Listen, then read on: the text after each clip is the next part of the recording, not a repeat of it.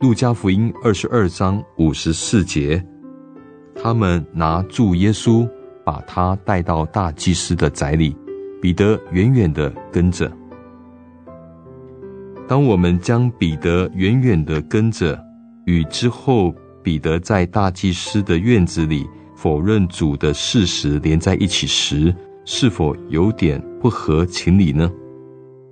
不，这一句话显露了彼得内在的情况，他感到自己应该跟随耶稣，并且帮助他，这也是彼得曾经答应过的。但他没有足够的勇气那么做，在彼得的内心，爱与胆怯彼此征战，爱心不够坚强，胆怯的心胜过了爱。如果彼得走在耶稣身旁，靠近耶稣，他可能否认耶稣吗？借着彼此亲密的关系，耶稣的安详、勇敢、力量将在不知不觉中传达给彼得。彼此相近，彼得一定会从耶稣得到力量。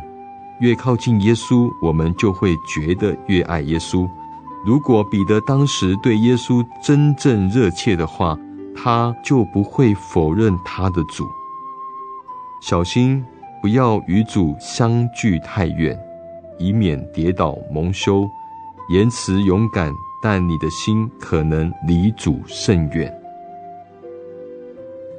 今天的经文是路加福音二十二章五十四节，他们拿住耶稣，把他带到大祭司的宅里，彼得远远的跟着。